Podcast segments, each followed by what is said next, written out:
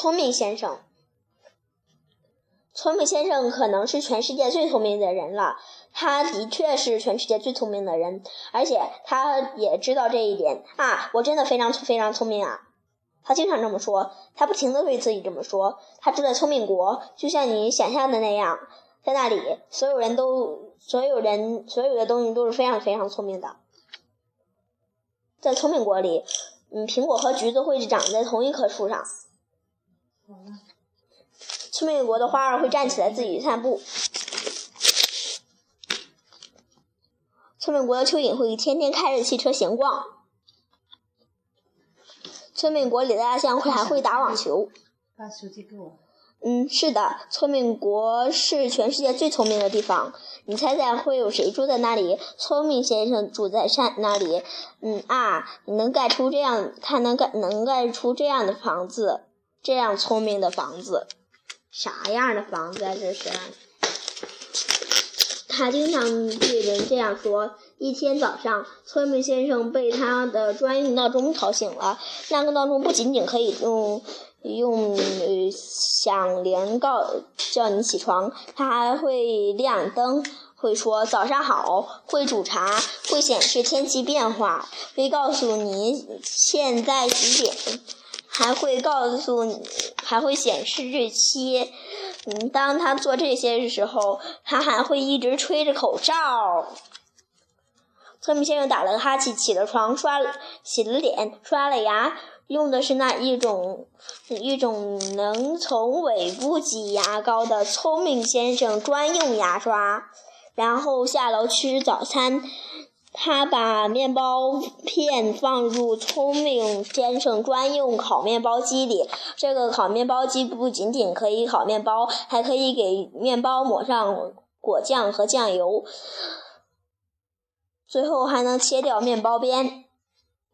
早餐之后，嗯，聪明先生准备去散散步，一段很漫长的散步时间。他走着走着，竟然走出了聪明国。嗯，不过他没有发觉，他碰到了一个同样在散步的人。你知道他是谁吗？答对了，高兴先生。聪明先生叫道：“你好，我是全世界最聪明的人。”高兴先生说：“哦，很好。那聪明的，在你那聪明的你肯定能给我编一个很好笑的笑话了。”嗯，那笑着，他笑着解释道：“笑话能让我很开心。”聪明先生的脸沉了下来，他说：“我不会编什么笑话。”高兴先生说：“其实你也不是很聪明吧，对对吧？”然后他就走了。聪明先生继续散步。你知道他接下来遇到了谁吗？答对了，贪吃先生。聪明先生叫道：“你好，我是全世界最聪明的人。”贪吃先生说：“哦，很好。那你那聪明的你肯定知。”肯定能告诉我全世界最好吃的菜是怎么做啦。他舔了舔自己的嘴唇，解释道：“我很喜欢吃东西。”聪明的聪明先生的脸沉了下来。他说：“我不会做饭，我也不知道什么菜谱。”贪吃先生说：“其实你也不是很聪明吧，对吧？”然后他就走了，去找吃的东西了。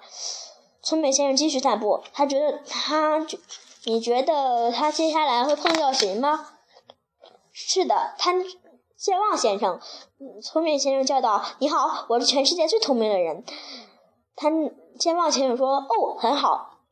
那那聪明的你就告诉我我叫什么名字吧。”他抱歉的笑着解释：“我忘了我是我的名字了。”第那天早上，嗯，聪明先生第三次把脸沉了下来。他说：“我怎么知道你的名字？